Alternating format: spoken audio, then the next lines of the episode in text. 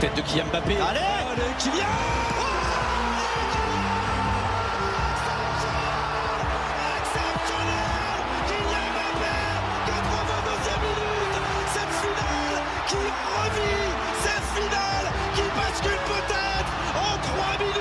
La première Marseillaise est en train d'aller chercher l'or et le record du monde. C'est la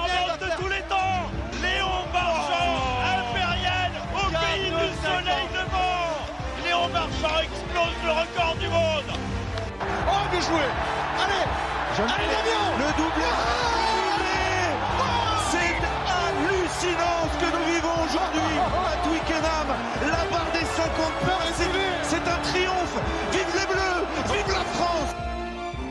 Le Campus Sport Club, 23h minuit sur Radio Campus.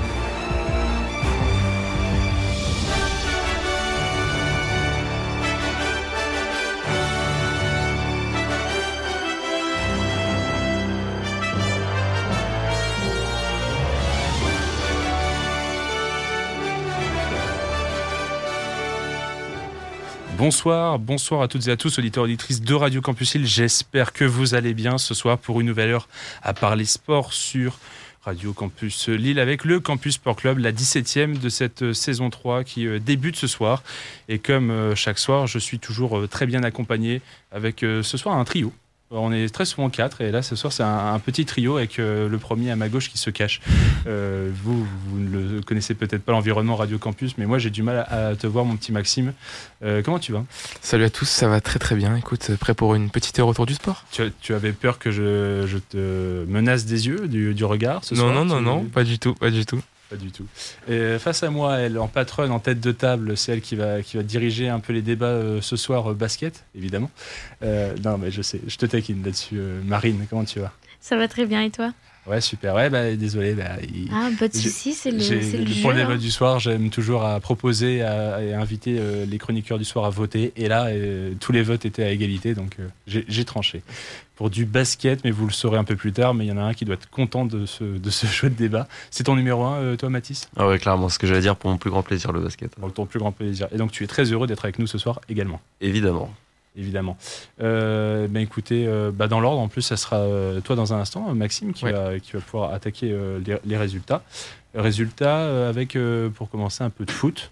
non, du hand, pour du commencer. hand. Bah oui, On commence sûr. par le, le ah, oui. gros quand même.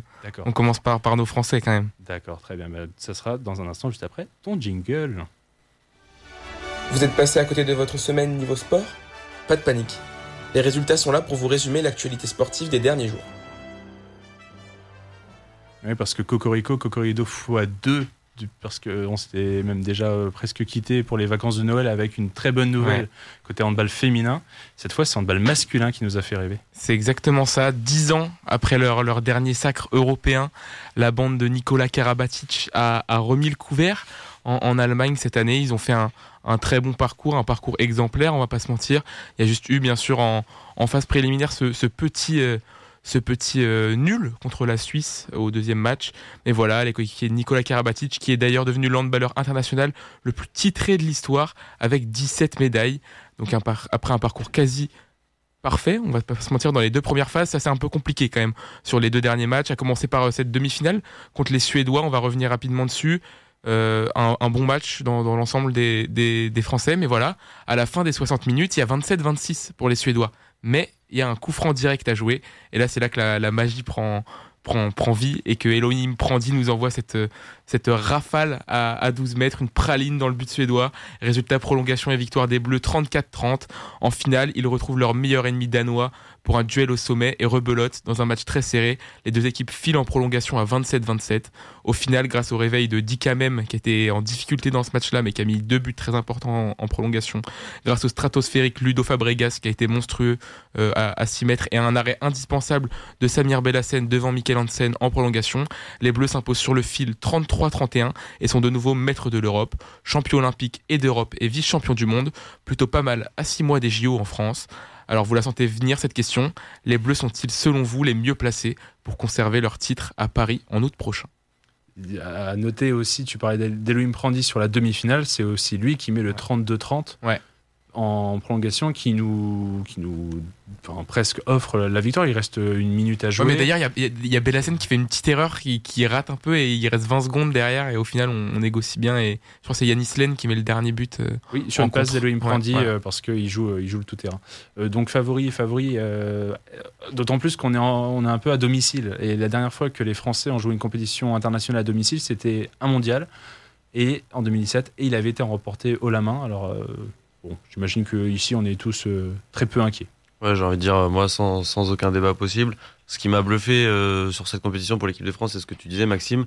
Euh, demi-finale, finale, ça a été dur. Et c'est justement cette capacité à aller au-delà de cette difficulté, à être bon dans les moments qui comptent. à deux minutes de la fin, même les dix dernières minutes de la finale, c'est les Danois qui ont un but d'avance. À chaque fois, on arrive à revenir. On reprend un but, on revient, on fait le break au bon moment. On arrive à être dans le match et à faire la différence au bon moment. Ils m'ont vraiment bluffé par cette sérénité. Et bon, c'est pour ça que moi je les vois, je les vois favoris et j'espère qu'ils vont, qu'ils vont défendre leur titre comme il se doit. Favoris, mais on connaît du coup un peu déjà à l'avance les adversaires qui vont nous inquiéter. Euh, Suédois, Danois, tu, Marine, toi, tu t'imagines quoi comme finale, admettons, euh, si c'était les Bleus qui devaient jouer l'or euh, à Paris? Ah bah on, ne demande pas mieux qu'une autre finale France-Danemark. En vrai, ils vont être revanchards. Ils l'ont dit les Français forcément, les Suédois, tu l'as dit, les Danois, ils vont être revanchards et ça va être attention aussi à domicile à ce que ce soit pas une pression justement. Mais euh, ouais, j'ai envie de voir ça. Oui, ça peut être la mauvaise pression des jeux à domicile. Les Suédois, ils vont être très revanchards aussi parce qu'il y a cette affaire de pied d'Elohim Prandi, la réclamation et tout ça sur le but. Donc je pense que les Suédois, il va falloir s'en méfier aussi au JO parce que je pense qu'ils vont l'avoir en travers de la gorge pendant très très longtemps, cette, cette élimination en demi-finale. Il y avait déjà eu ce match assez dantesque euh, un an ou deux ans plus tôt, euh, déjà contre ces Suédois, avec cet arrêt dernière seconde du, du pied, enfin du, des fesses de Palika sur Fabregas et Fabregas d'ailleurs euh, qui, aurait pu être élu MVP du tournoi tellement il a bah, c'est Rémi qui a été élu euh, MVP du tournoi. c'est son demi-centre qu'il a super bien trouvé euh, mais, mais, très très bon. Fabregas monstrueux sur la finale très honnêtement. Il y aura il y a vraiment le, je pense que le, gros gros du sujet côté handball français homme comme femme d'ailleurs ça va être sur les prochains mois. Non même simplement juste qui pour être enfin qui pour fermer la liste en fait. Ah oui. Qui, qui pour prendre les dernières places à droite à gauche chez les Français, on parle du retour de Vincent Gérard qui forcément peut bousculer un peu, euh, euh, peut-être surtout si les sentiments prennent, parce qu'on ne sait pas s'il va revenir en forme, mais peut-être si les sentiments du sélectionneur, de la fédération, de dire on préfère remercier Vincent Gérard et l'inviter. Bah, c'est quand même une compétition à gagner, donc il euh, faut, aussi voir. Et puis l'expérience de Vincent Gérard aussi, qui peut apporter sur la grosse pression, tu l'as dit, à domicile, ça peut être un bonus exceptionnel. Oui, effectivement. Allez, on, quitte euh, le, hand et on se retrouve euh, en, Océanie, en Australie. C'est terminé à Melbourne Park. L'Open d'Australie nous aura encore fait vibrer cette année. D'abord avec les belles perfs de nos Français et Françaises. Et on n'en avait pas parlé la semaine dernière puisqu'il y avait la, spéciale 2 heures. Mais avec nos, principaux Français qui étaient Adrian Manarino, la grosse surprise Arthur Cazot chez les hommes et Océane Dodin chez les femmes. Tous les trois éliminés en huitième par des très grands. Chez les femmes, c'est Arina Sabalenka qui conserve son titre australien après avoir sorti Coco Gauff dans un match accroché en demi. La Biélorusse s'est logiquement imposée face à l'opportuniste joueuse chinoise Qinwen Zheng, tombeuse de Océane Dodin justement en huitième de finale. Elle s'est imposée la Biélorusse en deux petits sets, 6-3, 6-2. Deuxième titre du Grand Chelem pour elle, qui conserve sa deuxième place au classement WTA. Chez les hommes, par contre, on a eu droit du spectacle. D'abord en demi-finale, où Alexander Zverev, tombeur de Carlos Alcaraz en quart, menait 2-7 à 0 contre Dani Medvedev. Mais le Russe s'est accroché et remporte un match en 5-7 pour se hisser en finale, où il retrouvera Yannick Sinner, L'Italien a été exceptionnel toute la quinzaine et en demi, il l'a prouvé face à un certain numéro 1 mondial, Novak Djokovic. Un excellent match du Transalpin qui s'impose en 4-7 et une finale qui met l'eau à la bouche entre les troisièmes et les quatrièmes joueurs mondiaux. Comme en 2020, en finale face à Nadal, Medvedev mène 2-7-0. Il y a cru, mais pourtant, expert des matchs en 5-7, il ne peut rien faire face au prodige italien qui s'impose en 5 manches, 3-6, 3-6, 6-4, 6-4, 6-3, en 3h44 de jeu. Première victoire en Grand Chelem pour l'Italien de 22 ans, mais surtout une première pour le tennis italien depuis 1976 et le titre d'Adriano Panatta à Roland Garros. Alors voilà, Sinner, c'est le symbole de cette nouvelle génération avec Carlos Alcaraz. Est-ce que vous pensez que ces deux-là pourront prendre la relève du, Big Three qui est en train de, bah finir, un Federer à la retraite, Nadal pas loin, et Djokovic va en faire encore 2-3 ans. Mais est-ce que vous pensez que ces deux joueurs-là peuvent être les têtes d'affiche du tennis mondial et seront les têtes d'affiche du tennis mondial dans les prochaines années? Bien sûr, franchement, avec ce qu'il nous prouve, Sinner, moi j'ai été bluffé par sa demi-finale notamment contre Djokovic parce que c'est quand même un. Parlons d'être un ogre, Djokovic en ce moment, même à, son grand âge, entre guillemets, pour un, sportif. il continue d'impressionner, d'être dominant. Et Sinner, voir, le voir réaliser cette performance assez incroyable et derrière confirmer alors qu'il était dos au mur en finale, J'aime beaucoup la progression de Sinner, euh, notamment mentale, où il arrive justement à, garder cette, euh, cette euh, attitude pour bien rester concentré dans les matchs. Et ça peut aussi être un déblocage de remporter son premier grand chelem, pour pourquoi pas en, offrir d'autres après. Oui, c'est ce que j'allais appuyer. C'est peut-être surtout un, moment essentiel de sa carrière de, gagner enfin un grand chelem, puisque chez les hommes, en tout cas, pour l'instant, ceux qui ont gagné pendant cette ère Novak, Djoko, Nadal ont quasiment tous réussi à gagner derrière. Et lui, euh, d'autant plus avec l'âge vieillissant des trois, enfin du coup des deux même, euh, et un qui est semi-retraité. Donc on va dire un surtout, un ennemi. Euh, il, il a boulevard, si ce n'est du coup c'est bah, les jeunes de cette génération. Il y en a peut-être un aussi qu'on tardera de, voir, on espérera peut-être venir se confronter un peu à tout ça, peut-être le Rouneux. même si a priori, ouais, on, peut-être au mental ou dans, dans sa caractéristique. Zverev est pas très vieux aussi. Hein. il va pouvoir se. ah, monstrueux. Je, le voyais gagner. Ah, bah moi, je le voyais gagner tous les jours face à Medvedev. Euh, donc, euh, je le voyais ensuite euh, vraiment faire peut-être très très peur à Yannick Sinner. Et Yannick Sinner, Yannick Sinner pardon, a eu très très peur en finale. Puisque j'ai rien contre Medvedev, mais j'aurais vraiment voulu. une petite victoire italienne, oui, ça fait plaisir. C'est ça, exactement. Et française Fils Hein dans, dans 4-5 ans Allez, Ouais, Caso, moi plutôt, hein, je préfère hein, maintenant. Tu préfères Oui, mais oui, bon, on en parle. je, glisse un mot sur Caso dans mes news. Ok, ça marche. Parfait. Allez, on, quitte l'Australie, on revient en France avec le foot et on va parler très rapidement de notre belle Ligue 1. En ouverture de cette euh, journée de Ligue 1 vendredi soir, Rennes menait 3-0 à la pause grâce à un doublé Terrier et un but de Désiré Doué au Groupama Stadium de Lyon. Ils les ont fait peur mais s'imposent finalement 3 buts à 2 et plongent de nouveau Lyon dans la crise. Samedi, l'OM recevait Monaco Vélodrome. Les Monégasques terminent le match à 9 après les expulsions de Maripane et Zakaria, mais tiennent et repartent avec le point du nul, score final de partout. Lille concède le match nul à Montpellier 0-0 en ayant joué une mi-temps à 10, tandis que Lens se relance à Toulouse en gagnant 2-0.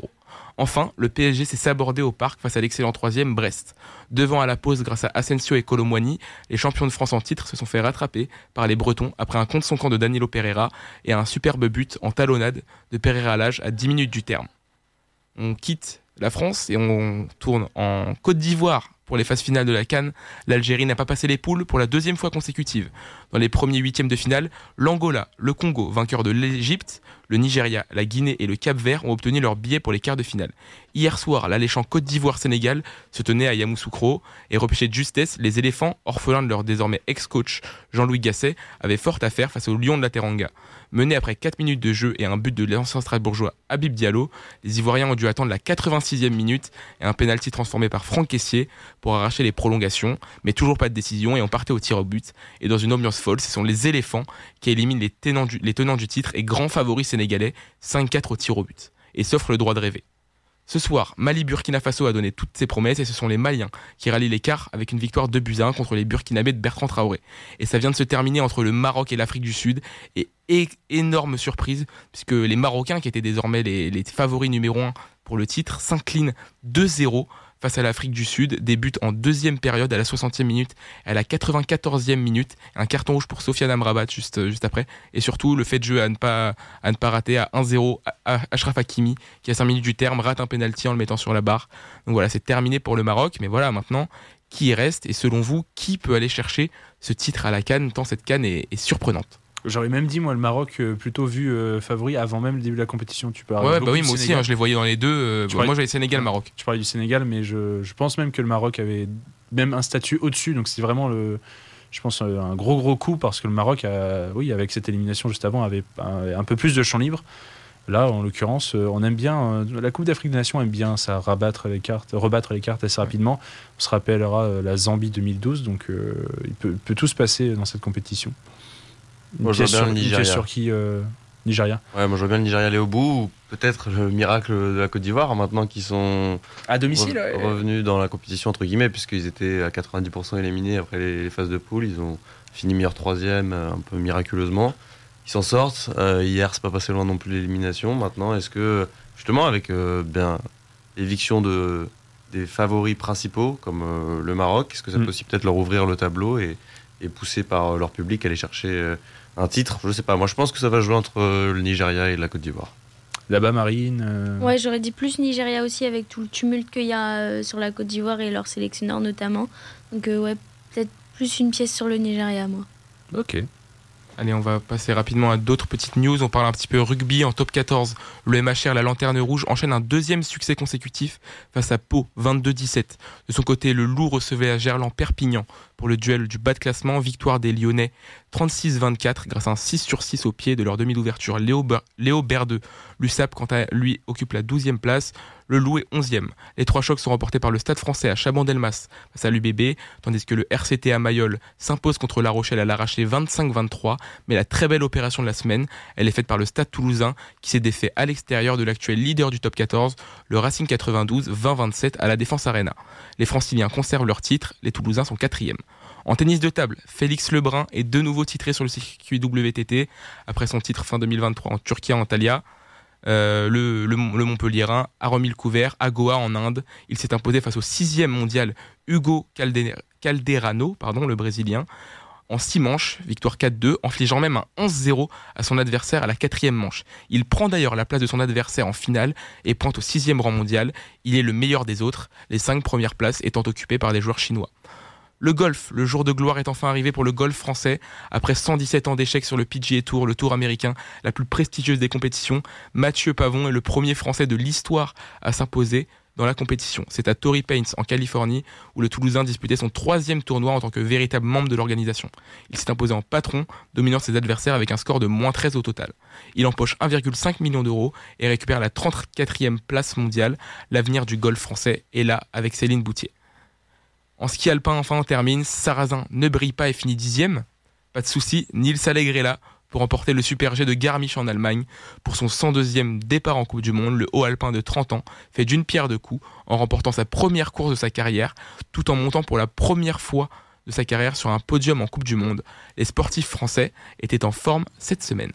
Ouais, c'est assez fou. J'ai l'impression que dans ces disciplines-là, euh, bah, les victoires des uns ont un peu comme. J'ai l'impression que ça donne des ailes aux autres ou ça laisse entrevoir qu'eux aussi peuvent venir leur heure. Est-ce que vous pensez que c'est une boutier avec quelque chose à voir avec euh, la victoire de, de Pavone euh? Mathieu Pavon Ouais, bah ça. ça... Oui, j'ai Pavone. Ouais, ouais. C'est Libère. Non, mais ça. Je pense que ça donne forcément des idées quand on est dans un sport où la France n'a que très peu brillé, voire jamais brillé. Enfin, on a eu la, courte période de Victor Dubuisson pendant un an et demi qui était là à faire deux trois petites perfs et tout ça. Mm. Et voilà, on n'a jamais trop brillé dans ce sport-là. Et puis là, l'année dernière, en, septembre, Céline qui remporte le Master d'Evian, c'est monstrueux. Elle occupe la troisième place mondiale au classement. Et là, Mathieu Pavon qui vient chercher un, titre qui était euh, bah, inespéré, clairement, euh, sur le PGA Tour. Euh, on s'attendait encore à, à, attendre de nombreuses années et finalement, ça arrive maintenant. Donc voilà, c'est de bon augure pour la suite, je pense, pour le golf français, qui va forcément, avec ces victoires-là, se développer, je pense notamment en France, chez les femmes, et maintenant, du coup, chez les hommes, ça va peut-être donner des idées, puisque ça a vraiment fait le, tour de la France. Euh, le golf fait de plus en plus parler de lui en, France, en tout cas ces derniers temps. Bah, même, dans le, même pour Félix Lebrun. Euh, ouais, même pour Félix Lebrun, Lebrun en tennis de table. Pour le tennis de table français, ça faisait depuis les années 80 euh, qu'on espérait euh, à nouveau un, nom ou deux juste émerger. Et là, on a même une, des frères. en l'occurrence, par contre, si on parle des jeux, Félix, en tout cas, elle a l'air un peu mieux lancé que son, son grand frère. Ce qui est fou, c'est que Félix est bien lancé, mais qu'il a jamais battu son frère en compétition officielle. Oui, parce qu'Alexis, sont rejoués, battu juste avant. Voilà, Ils sont euh, rejoués au jeu, au jeu européen, je crois, un truc comme ça. Le top 16 européen, voilà. Top 16. Et, euh, et bah, c'est encore, euh, c'est encore Alexis qui a gagné. Et il n'a jamais battu Alexis Lebrun en, en compétition officielle. Parce qu'ils se connaissent par cœur. Voilà, c'est ça, exactement. C'est le grand frère qui a appris au petit, mais, mais en compète, ils se connaissent pas et, et, il est là pour les surprendre. C'est ça. À mon avis. Très bien, écoute, euh, merci beaucoup Maxime pour, euh, pour tous ces beaux résultats. Et je ne dis pas ça parce qu'on a gagné en handball. Et je suis, je suis handballeur. Mais euh, comme fallait aussi, comme j'aime bien féliciter les champions, je me suis dit, bon, allez, les Français, c'est bon, après les filles, les garçons, on va mettre une petite musique au rapport, mais un peu marre de We Are the Champions, The Queen. Je sais pas vous, mais je pense que c'est un peu redondant. Du coup, j'ai cherché une autre musique qui parle de champion et je suis tombé sur Champion de Henley Chopin, un artiste américain. Je vous laisserai vous faire un avis, mais c'était juste pour changer parce que We Are the Champions, c'est bon quoi. Voilà. On se laisse là-dessus euh, tout de suite pour la suite du CSC avec notamment les news et un débat basket. Voilà, Champion euh, sur Radio Campus Lille. Euh, vous êtes toujours en train d'écouter le Campus Sport Club. La 17e, mine de rien, de cette saison 3, ça avance. Euh, sachez qu'on a été en vacances, entre guillemets, qu'une petite semaine. C'était le mardi 26 décembre pour Noël, parce que quand même, faut pas abuser. CSC, je, je, ne suis pas tortionnaire à ce point-là. Écoutez, c'est l'heure d'avancer. Petit point news désormais dans ce nouveau Campus Sport Club. Entre les infos que vous auriez lues et celles que vous auriez manquées, les voici toutes réunies dans les news du CSC. On va démarrer avec euh, le premier gros volet, le volet foot, puisqu'on est euh, ce soir le mardi 30 janvier, pour rappel, 23h23, bientôt 24 même. Les euh, minutes et les heures défilent, puisque c'est la fin bientôt de ce mercato hivernal. Alors un petit point sur les dernières grosses infos du jour et des jours précédents. Euh, notamment une info, euh, l'équipe qui est tombée euh, ce soir en début de soirée, même précisément, l'Olympique lyonnais et West Ham United sont tombés d'accord pour l'arrivée dans le Rhône de Saïd Benrama, le milieu de terrain offensif algérien. On parle d'un prépayant de 5 millions avec une option d'achat non obligatoire derrière, donc l'Algérien qui, qui vient rejoindre l'équipe de John Textor pour les six prochains mois, enfin cinq et quelques. Euh, en milieu de journée, on a aussi appris, euh, par exemple, le départ d'Ivan Rakitic du Séville FC après sept saisons en cumulé passées là-bas. Il avait fait un premier passage en début de décennie et puis était revenu en 2020 après ses années au Barça, où il a notamment gagné la Ligue des Champions et il est revenu. 35 euh, ans, le milieu croate s'en irait évidemment en Arabie Saoudite. Ça, c'est maintenant, c'est plus vraiment une surprise. on parle du club d'Al-Shabaab où sont déjà les anciens de Ligue 1 Habib Diallo, ancien de Strasbourg, ou Yannick Ferra Carrasco, par exemple, de Monaco. Euh, bon, j'imagine qu'ici, de toute façon, très petite question, mais ça n'étonne personne, ce genre de, de mouvement maintenant. Ah, même si ça commence un petit peu à revenir, là, on a vu Benzema qui est très très content de. Ouais, Jota qui va revenir. Tu, penses, qu'il y a une mauvaise pub là qui va Fofana, il vient de signer en prêt à à l'Etifac. Eh oh, tu me prends mes news, toi. Ah, pardon. T'inquiète, c'est pas un problème. Mais non, Il mais. signé en prêt à l'Etifac. Ouais, effectivement, bah, j'allais parler euh, encore en, pour finir la page Mercato donc de l'actualité locale, puisque le LOSC, le, le, club de Lille, a officialisé il y a une petite heure sur les réseaux sa première recrue de janvier, le portugais de Boavista, Thiago Moraes, euh, qui rejoint le Nord et les Dogs, donc pour un contrat qui courra jusqu'en 2028. Il pourrait être suivi dans les heures qui suivent par Rafael Fernandez, défenseur portugais d'Aruca. Et pas de mouvement, par contre, du côté du RC Lens ces derniers temps, même si l'ancien capitaine des 100 et or, Seko Fofana, euh, parti l'été dernier à Al Nasser, euh, a été prêté par ce même club saoudien à un club voisin, d'Al Etifak, jusqu'à la fin de saison.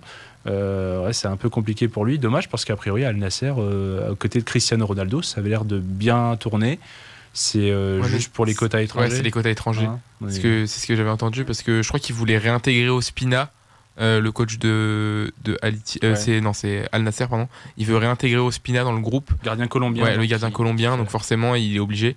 Mais ouais il y a aussi euh, bah, du coup Jota là, la pépite portugaise qui était partie du Celtic à Al qui normalement devrait signer à West Ham demain. Il y a la visite médicale qui est prévue et voilà, donc. Euh, Maxime qui est informé euh, sur le, le foot. Ah, merci, merci Fabrizio Romano euh, sur Insta, mais voilà.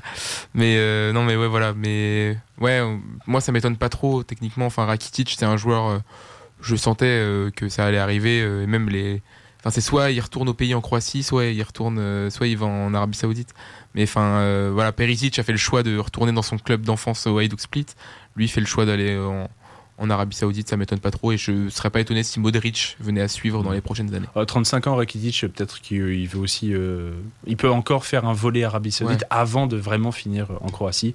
On verra bien ce que ce que donnera euh, son contrat là-bas. Enfin, un, mot sur euh, un dernier mot sur le côté transfert sur le plus gros, on peut dire entre guillemets, de, ce mois de janvier. On était habitué peut-être à des sommes plus folles, plus plus, on va dire, avec surtout des, des, des, comment dire, ouais, des joueurs d'un plus gros calibre, en tout cas, qui partaient souvent pendant cette fenêtre hivernale. Là, a priori, c'était plutôt calme par rapport aux dernières années. Parce que l'un des plus gros transferts que j'ai noté, c'est celle du français Sacha Boé, recruté par le Bayern Munich, pardon, et en provenance de Galatasaray, club turc. L'ancien Rennais a été acheté pour 30 millions d'euros. Alors c'est assez, euh, assez, intéressant parce que des Français comme ça, euh, un peu, euh, peut-être que les vrais connaisseurs du football turc en savent mieux que moi, mais 30 millions d'euros pour un, petit Français comme ça de 22 ans. Contrat de 4 ans et demi au Bayern Munich, c'est pas rien. Quoi. Ça fait quelques temps que je le vois presque sur les listes de Didier Deschamps. En tout cas, on, parlait déjà un peu de lui, euh, qui faisait vraiment des bonnes performances du côté de Galatasaray. Je pense que ça a dû euh, taper dans, l'œil des recruteurs du, Bayern. Et bah, à voir s'il arrive à confirmer, mais ça peut aussi lui donner du coup une meilleure exposition euh, aux yeux de Didier Deschamps, mais pas que, parce qu'il devait déjà regarder ses matchs, mais il va pouvoir prouver bah, sur la compétition, les compétitions européennes qu'il a le niveau pour prétendre justement à l'équipe de France. On parle des joueurs là, avec le mercato autour de, de, ce côté-là. Il, y a aussi des noms d'entraîneurs qui euh, ont, sont sortis cette dernière semaine, notamment trois gros noms qui sont annoncés partant en fin de saison. Euh, il y a eu Michael Arteta à Arsenal, Jurgen Klopp à Liverpool et Xavi Hernandez à Barcelone. Alors le premier coach des Gunners a démenti ces rumeurs hier soir en conférence de presse avant le match du soir contre Nottingham euh, Forest. Mais son confrère allemand, lui, par contre, en poste à Liverpool, a publié de son côté une vidéo assez émouvante pour confirmer que c'était sa dernière saison avec les Reds et lui qui avait pourtant prolongé jusqu'en 2026 dans le Merseyside. Et après la claque reçue à domicile 3-5 contre Villarreal, Xavi, la légende du football espagnol et du Barça, et aussi entraîneur du club catalan, a indiqué qu'il ne serait plus normalement l'entraîneur euh, des Blaugrana au 30 juin prochain. Une décision qui a fait du bruit en Espagne et surtout partagée entre un vestiaire qui essaierait de le convaincre de rester, selon la presse espagnole, et des relations de plus en plus tendues avec Deco, notamment euh, au sein euh, du staff barcelonais qui est arrivé pendant l'automne. Deco, lui aussi ancien joueur de Barcelone. Alors du coup, pour Xavi euh, Club, comme a priori ça a l'air vraiment de se décider, euh, comment ça va se présenter selon vous? Est-ce que Xavi va prendre la place de Club Club va peut-être venir au Barça? Il y a... C'est pas du tout des clubs qui leur sont... Euh, non, mais déjà en fait, au moment où, Xavi avait annoncé qu'il quittait le, le, Barça, bah, il y a Sports, c'était eux qui avaient colporté la rumeur Arteta, qui balance que Arteta devrait quitter le club alors que la veille, il y a Fabrizio Romano qui annonce que, euh, selon toute vraisemblance, Mikel Arteta devrait prolonger Arsenal. Donc euh, moi déjà, premièrement, je l'ai pas du tout cru.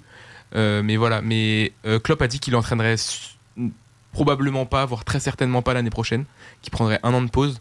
Donc je ne vois pas du tout aller au, aller au Barça. moi, je pense plus que ceux qui ont du souci à se faire, c'est le Paris Saint-Germain puisque Luis Enrique, euh, je pense que le Barça serait très intéressé apparemment de reprendre Luis Enrique. Non, et pour Liverpool, euh, Xabi Alonso, euh, moi je pense que c'est clairement le, le, coach à faire venir. C'est un jeune coach, sachant que aujourd'hui. c'est celui qui a la cote. Voilà, c'est celui qui a la cote. Sachant qu'aujourd'hui, les, les clubs qui sont rivaux avec Liverpool ont des entraîneurs qui sont toujours de plus en plus jeunes. Enfin bon, on a l'exemple de Guardiola, mais Guardiola, ça fait 10 ans qu'il a City. Mais Arsenal, Arteta est très jeune. Tottenham, Postecoglou est pas si vieux que ça. Euh, voilà, même Chelsea, Pochettino, c'est un très grand coach, mais voilà, il est pas vieux non plus. Donc ouais, voilà, c'est à voir. Mais Xabi Alonso à, Liverpool, sachant qu'il connaît le club en plus. Donc euh, moi, je trouverais que ce serait une super bonne idée, que ça rajouterait un peu de piment dans cette PL, quoi. Allez, on finit euh, pour le volet foot. En tout cas, pendant ces news, il y a eu la répartition donnée des prochains matchs du championnat d'Europe euh, masculin de football, l'Euro 2024, qui se déroulera en Allemagne entre juin et juillet. Euh, la semaine passée a eu lieu un tirage au sort pour la répartition donc, de ces matchs entre TF1 et M6, pour ce qui est de la télévision française. C'est M6 qui décroche le gros lot avec la diffusion de la finale des 13 autres rencontres, dont deux huitièmes de finale, deux quarts de finale avec match des Bleus dans le lot s'ils sont euh, qualifiés à ce stade-là, et une demi-finale. TF1 récupère donc 12 matchs, dont la meilleure demi-finale et les deux autres quarts de finale. Et à noter que pour ce qui est des matchs déjà, dire, euh, prévus, ce que sont les trois matchs des Bleus en phase de poule, euh, il y en aura deux proposés sur TF1. Ça sera France-Autriche le 17 juin et celui contre la fameuse quatrième équipe barragiste qu'on ne connaît pas encore.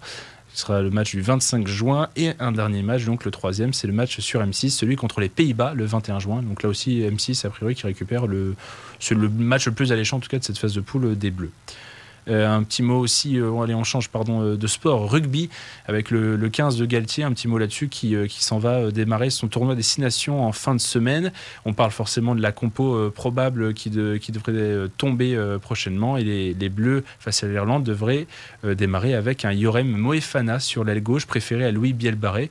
Louis Bielbarré pourtant qui sortait d'une très belle Coupe du Monde à domicile et a priori c'est un des, premiers choix forts en tout cas du sélectionneur du 15 de France, euh, aligné le centre de l'Union Bordeaux-Bègles, pardon. Euh, à ses côtés, euh, une paire Ficou-Danti.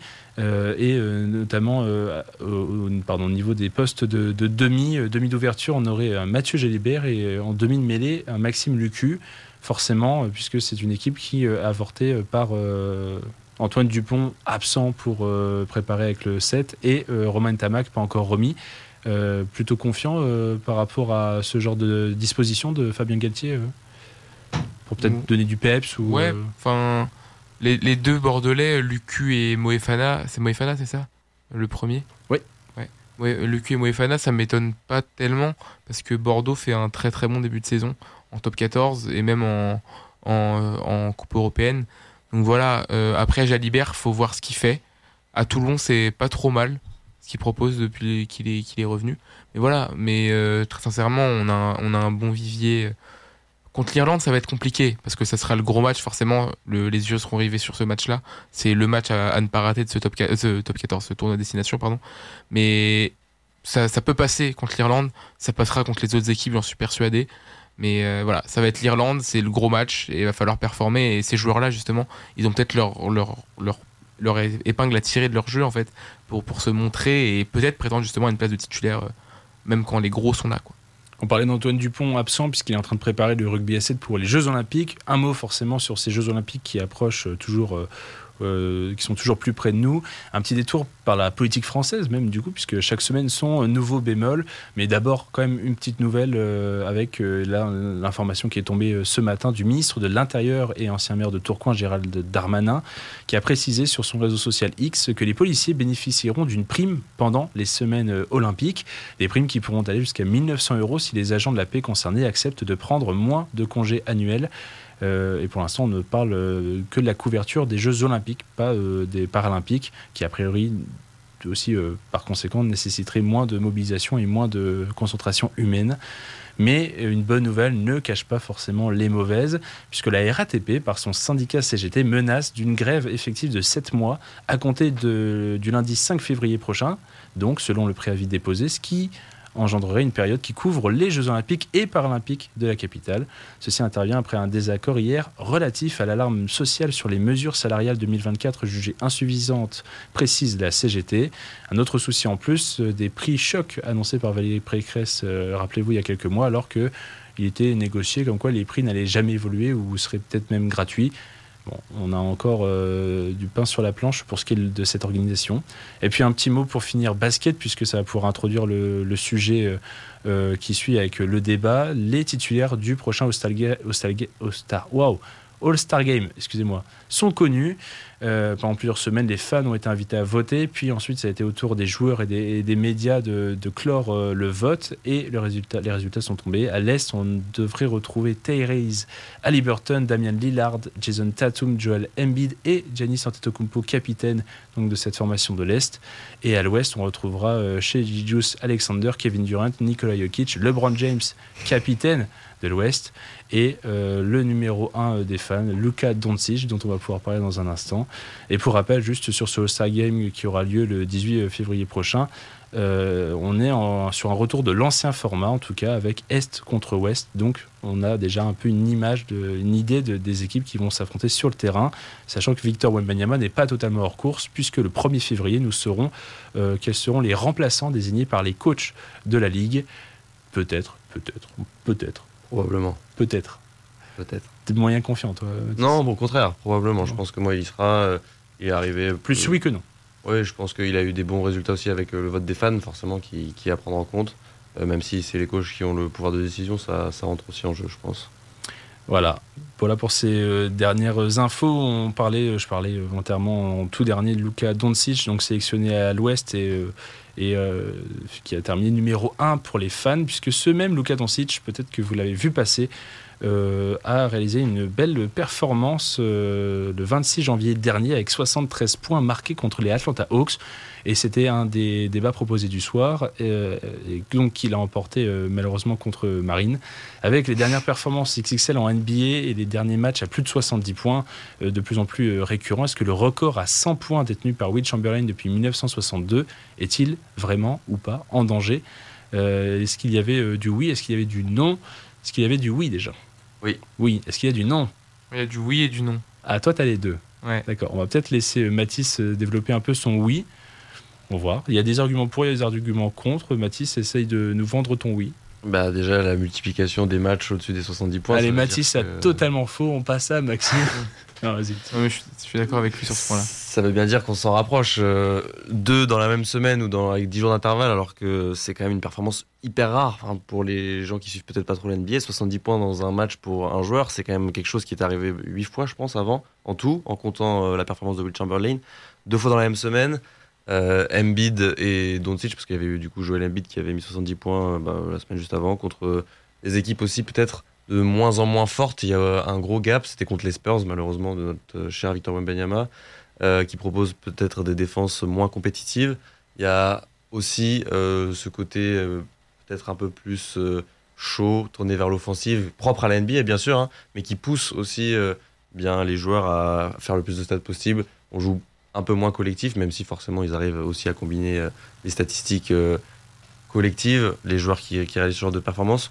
Moi, je suis, suis pas trop trop fan de la direction que prend la NBA, parce que en étant personnellement un grand consommateur de l'Euroleague, plus axé vers la défense. pour, euh, pour peut-être les non-initiés, quand on parle basket, on parle souvent de la NBA pour le modèle américain, euh, tout pour l'attaque, le show, des, des, matchs à 48 minutes, donc même avec euh, à rallonge et des, des gros tirs, des, des, gros shooters, et le, ce basket plus européen, FIBA, donc.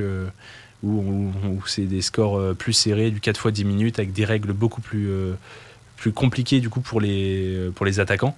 Des, règles avantageuses à la défense, on va dire, et donc des scores un peu plus moindres, mais euh, peut-être euh, pas moins de spectacles pour autant. Au contraire, c'est plus euh, l'aspect de, la, tactique qui prime sur le basket européen et moins sur juste jouer sur un contre un, essayer de faire la différence individuellement comme ça l'est en NBA. Et toi, Maxime, donc tu étais un peu partagé, oui, non?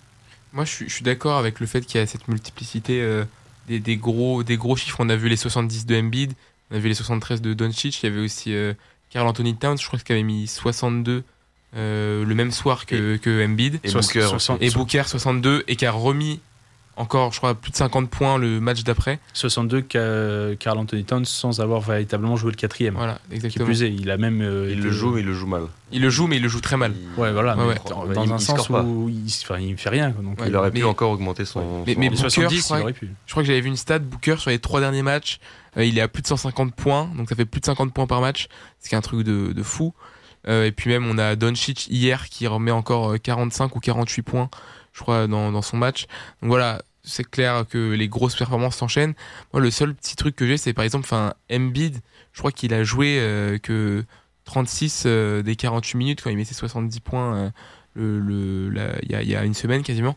Voilà, moi, ce que je me dis, c'est est-ce que on peut vraiment aller chercher ce record de Will Chamberlain à 100 points quand ceux qui font des performances comme ça à 70 bah, sont un petit peu bah, obligés de sortir et euh, bah, de, rester à ses 70 points. Alors que Embiid, honnêtement, euh, vu la forme dans laquelle il était dans le match, s'il joue les 12 minutes qui lui manquent, peut-être qu'il peut peut-être aller le chercher ce record de, Will Chamberlain sur ce match. en NBA, tu joues très rarement tout le match, encore plus si hmm. l'écart est fait. Il n'y a pas d'intérêt, il vaut mieux sortir ta star et ça joue tellement tous les 2-3 jours. Tu peux pas te permettre de faire jouer un mec 48 minutes pour un record. C'est ouais.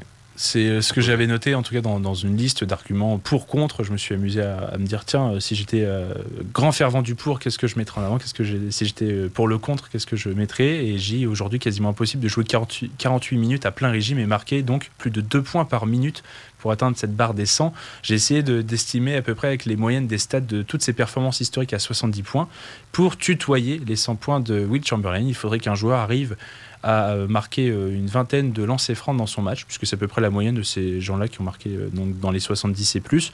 avoir à peu près 10 tirs à 3 points rentrés, ce qui nous donnerait un total de 50. Donc on aurait à peu près une 25, presque trentaine de paniers à 2 points à marquer.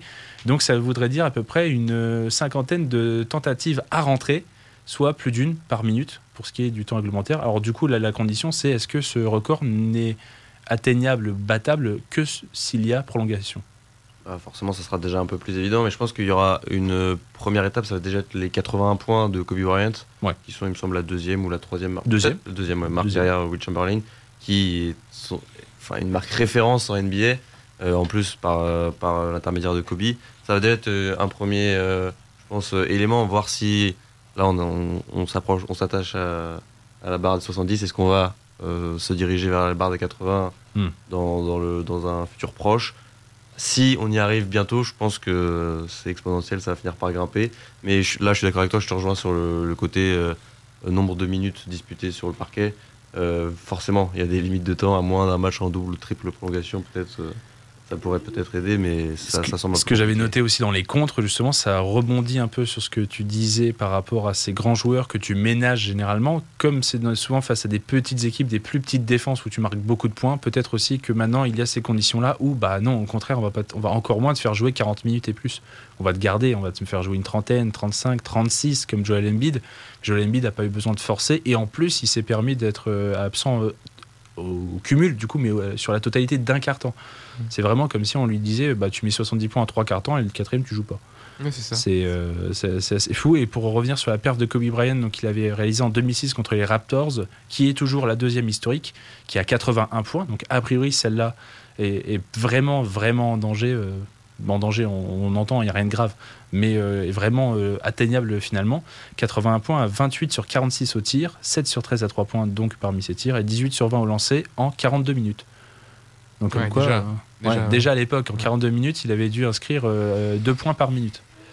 Voilà, donc 2 points par minute, il faut prendre un, faut prendre un shoot. Il faut au moins rentrer un shoot. Un shoot par minute, ouais, c'est ça. Ouais, c'est chaud. Ouais, ouais, ça semble compliqué, mais je pense que justement, déjà, ça va être la, première, la prochaine étape. Moi, je me de demandais aussi si dans le pour, est-ce qu'avec la pas démocratisation, mais avec l'essor de ces shooters à 3 points qui peuvent prendre feu, euh, voilà, déjà, est-ce qu'on peut, on peut plus se diriger vers les 80 points si en plus euh, le joueur qui, qui score est un, est un très bon shooter euh, à longue distance? Il y a encore plus de chances pour vous? Ouais, bah oui. Bah, on- un Steph Curry, qui... je sais pas s'il a claqué plus de 70, Steph Curry déjà il a, il a déjà fait 62. J'ai regardé. 62, j'ai- c'est j'ai regardé. encore Ouais. J'ai mais un. Steph Curry, par exemple, sur un gros gros soir, euh, ça peut peut-être passer euh, les 80, hein, je parle peut-être pas les 100, les 80, ça peut peut-être passer. Ouais, mais un Doncic euh, qui, qui se prend à 3 points, c'est monstrueux. Bah, Doncic a l'air d'être. Alors, j'allais vous faire un petit jeu, genre de pronostiquer qui pourrait déjà battre Kobe les 81. Doncic, en tout cas, montre qu'à 2 points, à 3 points, il est, bah, il, il a Ouais. une adresse remarquable. Doncic, il y a Booker, tu vas avoir euh, Donovan Mitchell aussi sur un gros soir. Donovan Mitchell qui a mis 71 l'année Ouais, dernière. l'année ouais. dernière. Parce que, par exemple, est-ce que, à la manière de Will Chamberlain, à son époque, il n'avait pas de tir à 3 points, qui ne mettait que des 2 points ou des lancers francs, est-ce que un Victor Wembanyama, aussi dominant pourrait-il être à l'avenir, pourrait-il inscrire euh, 80 points? Pas tout de suite, tout de suite en Ouais, tout c'est cas. ça, c'est vraiment dans l'avenir. Je pense, Ouais. en tout cas, là, c'est dur de se projeter. Il fait déjà des, des matchs excellents à 25 points parce que forcément, il prend 10 rebonds, il fait 3 contre. Il peut passer pas que le scoring dans son jeu. Et ah, je le vois moins être ce genre de joueur. Alors peut-être qu'il va, il va me faire mentir dans, dans le futur, mais je le vois moins être ce genre de joueur à se concentrer uniquement sur euh, l'attaque, l'attaque, l'attaque. scoring, et ouais. délaisser un petit peu les, les autres catégories statistiques. Je pense aussi. Bon, voilà. Bon, en tout cas, euh, 100 points, bilan de ce petit débat 100 points, a priori, euh, on n'en parlera pas de sitôt. Les 80 points, 81 points de Kobe. Ouais, euh, on, est quand même, on est quand même passé à 3-4 paniers euh, ces derniers temps. Ouais. Quatrième performance à 70 points ou plus en 13 mois, 12 Ouais. mois. Avec Damien Lillard, Donovan Mitchell en 2022.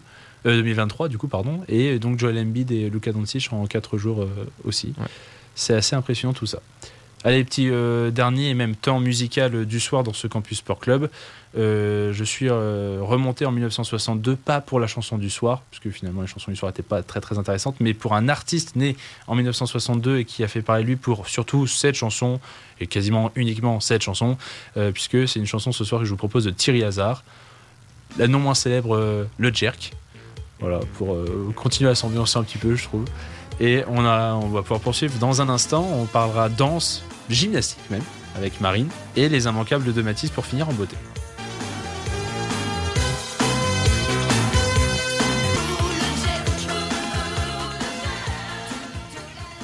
Le Jerk euh, qui était à l'instant sur Radio Campus Lille 106,6 FM, mais vous êtes bel et bien toujours dans le Campus Sport Club, la 17e de l'année, euh, qui sera euh, disponible bien évidemment euh, euh, sur campuslille.com à minuit une pétante dans les programmes.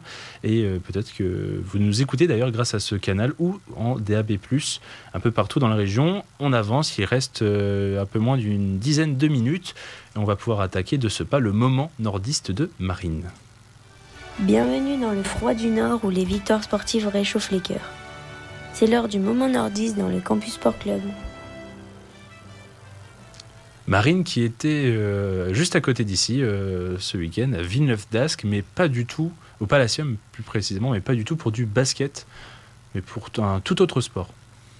Tout à fait. euh, J'étais pour de la gym ce week-end et cela faisait 12 ans que le Villeneuve d'Ascq Rythme Sport attendait d'accueillir à nouveau le championnat de France individuel national A et B, souhait exaucé en 2024 avec trois jours de compétition et une catégorie reine, les plus de 18 ans en national A.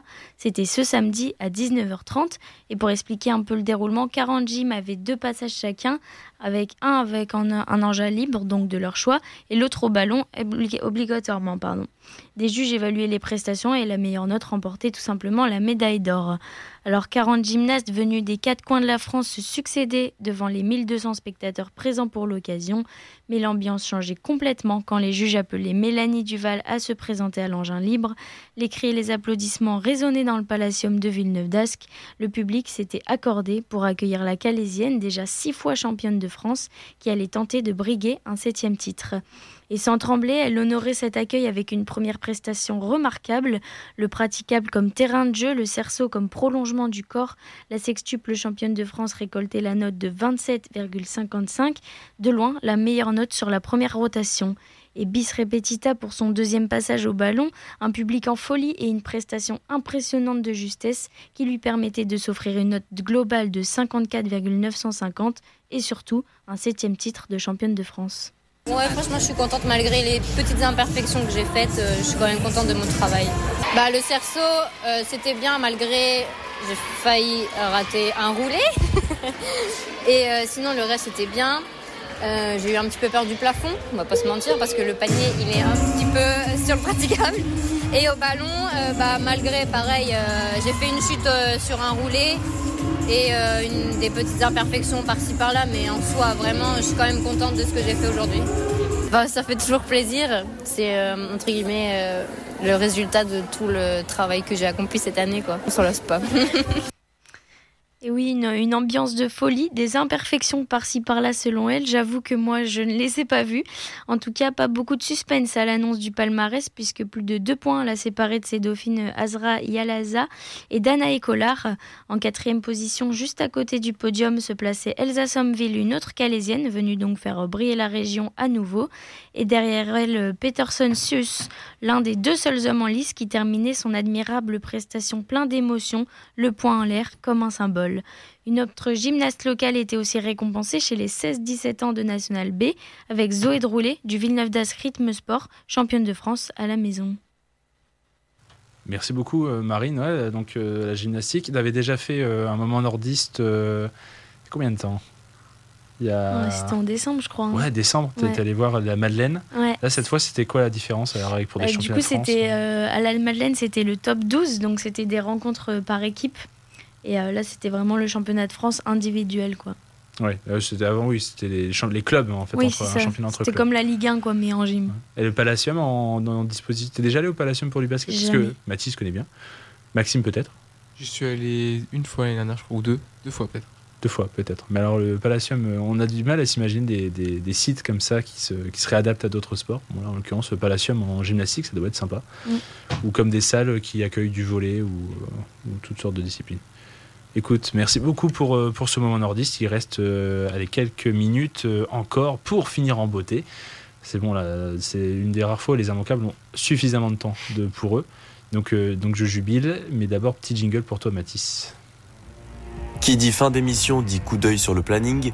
Sortez vos agendas pour les immanquables du Campus Sport Club. On va pouvoir commencer avec euh, du foot, avec la compétition internationale du moment, enfin continentale du moment, qui est la Cannes. Effectivement, nous allons débuter les immanquables par la Cannes qui se dispute actuellement en Côte d'Ivoire. Les quarts de finale de la plus prestigieuse compétition africaine auront lieu vendredi et samedi. Vendredi d'abord donc, le Nigeria jouera face à l'Angola à 18h, avant l'affrontement entre la République démocratique du Congo et la Guinée trois heures plus tard. Le lendemain, c'est le Mali qui jouera sa place en demi contre le pays hôte ivoirien. Et enfin, Afrique du Sud, Cap-Vert est la dernière affiche au programme. En première ligue, l'équipe de Manchester City reçoit Burnley demain soir à 20h30. Liverpool, quant à lui, recevra Chelsea, alors que Tottenham et Brentford se défieront. La 22e journée se poursuivra le lendemain, puisque Manchester United s'en ira jouer du côté de Wolverhampton à 21h15. Ce week-end permettra d'enchaîner en Angleterre avec la 23e journée qui nous promet notamment un très alléchant Liverpool-Arsenal. En Espagne aussi, cela joue en semaine, puisque demain, le Barça reçoit Osasuna à 19h et l'Atlético accueille le Rayo Vallecano à 21h. Le lendemain, à la même heure, le Real se déplacera à Retafe pour clôturer la 20e journée de Liga.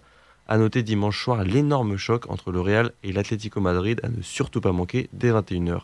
Vous voyez qui remporter ce derby madrilène? Le dernier affrontement, euh, il y, a eu cet affrontement en Super Coupe d'Espagne avec cette victoire en prolongation du Real. L'Atlético a pris sa revanche dans la foulée en Coupe du Roi. Donc là, c'est un peu la belle. Euh, Moi, j'aimerais bien que ce soit l'Atlético. Parce que, le Real, j'en ai marre. Euh, ces derniers temps, ils font que de gagner euh, très litigieusement. Je, vais te mute, je vais te, je vais te couper le micro. gagner très litigieusement euh, le match contre Almeria, je l'ai encore au milieu de la gorge. Donc non, un petit doublé d'Antoine Griezmann qui ferait taire nos, amis merengues, moi ça me ferait ah, du bien. Si c'est Griezmann. Et, et, voir Giron euh, reprendre le, trône de, Liga, ce serait bien. Non, ça non, moi je vais, je vais vraiment couper le micro, je peux pas te laisser le micro, je peux pas te laisser dire ça. Ouais, bon, a priori, ils sont Atlético Madrid. Ils sont Atlético Madrid, Mathis, que veux-tu? Ça me va aussi. Oh, bah, super. Bah, vas-y, continue donc, continue. On enchaîne sur du foot féminin avec l'OL qui reçoit le Slavia Prague demain soir à 20h45 pour le compte de la sixième et dernière journée de phase de poule de la C1. Petite bascule chez les hommes, mais toujours concernant la France et la Ligue 1 même. Strasbourg reçoit le PSG en ouverture de la 20e journée ce vendredi à 21h. Nantes recevra Lens à la même heure le lendemain et le gros choc historique de cette journée sera bel et bien dimanche à 20h45 entre Lyon et l'OM. Si l'on se tourne vers le rugby à présent, nous sommes obligés d'évoquer le début du tournoi des Six Nations qui arrive vendredi et qui, et qui débute donc par la confrontation entre les deux derniers vainqueurs. En effet, la France recevra l'Irlande au stade Vélodrome à 21h. Les autres affiches du week-end sont Italie, Angleterre et Pays de Galles, Écosse. Alors pour vous, il est pour qui le titre cette année? Ouh Bon, est-ce que vraiment, je pense que, est-ce que ce résultat France-Irlande ne va pas déterminer le champion? Bah si. Celui qui gagnera ce match sera champion à la fin. Mis à part si l'Angleterre nous sort une énorme performance, parce que je vois pas du tout euh, sur les dernières. Euh, enfin, ils ont fait une bonne Coupe du Monde, d'accord, mais voilà, je vois pas du tout les Anglais aller chercher euh, des, Irlandais ou des Français. aller gagner les deux matchs en tout cas. Ils peuvent faire un des deux, mais aller gagner les deux matchs, ça va être très compliqué. Donc je pense que ce match de vendredi soir sera déjà capital pour la suite du tournoi. Ça continue tout de même en top 14 pendant les 6 nations. Perpignan reçoit le Racing 92 samedi à 15h. Lyon et Clermont jouent l'un contre l'autre à 17h et le dernier match à 21h opposera lui Toulouse et l'Aviron Bayonnais. En basket, place à la Betclic Elite, un derby parisien intéressant entre Boulogne, Levallois et Paris, pourtant à l'opposé au classement. Et deux belles affiches en vue des playoffs que sont Nanterre-Cholet et Saint-Quentin-Le Mans. Enfin, en Euroleague, Monaco défie le Partisan demain soir à 19h, tandis que Lasvel dernier se déplace sur le parquet du leader, qui est le Real, le Real Madrid, pardon, jeudi à 20h45. Merci mon Mathis. Avec plaisir. T'avais encore un peu quelques secondes si tu voulais. J'ai encore une info ski. Vas-y, une toute petite, vas-y. Rapidement, euh, la Coupe du Monde de ski alpin, euh, les dames se déplaceront en Allemagne du côté de Garmisch-Partenkirchen avec la descente dame qui aura lieu samedi et le Super G dimanche, tandis que les hommes seront en France du côté de Chamonix pour le slalom qui aura lieu lui dimanche merveilleux. Merci. Merci beaucoup pour les, petits immanquables qui font toujours plaisir dans cette fin de Campus Sport Club. Merci Marine pour le moment nordiste et, pour ce débat basket. Et merci Maxime pour ces résultats de la canne. Non, je te charrie jusqu'au bout. m'en veux pas, m'en veux pas. Le prochain, c'est pour toi, ok? Le prochain, je te fais, je te fais passer. Voilà, merci euh, aussi hein, Max. T'en prie, pas de soucis. Euh, pour la Australie. Le Campus Sport Club revient la semaine prochaine, comme d'habitude, 23h minuit. Mais d'ici là, on vous dit sportez-vous bien.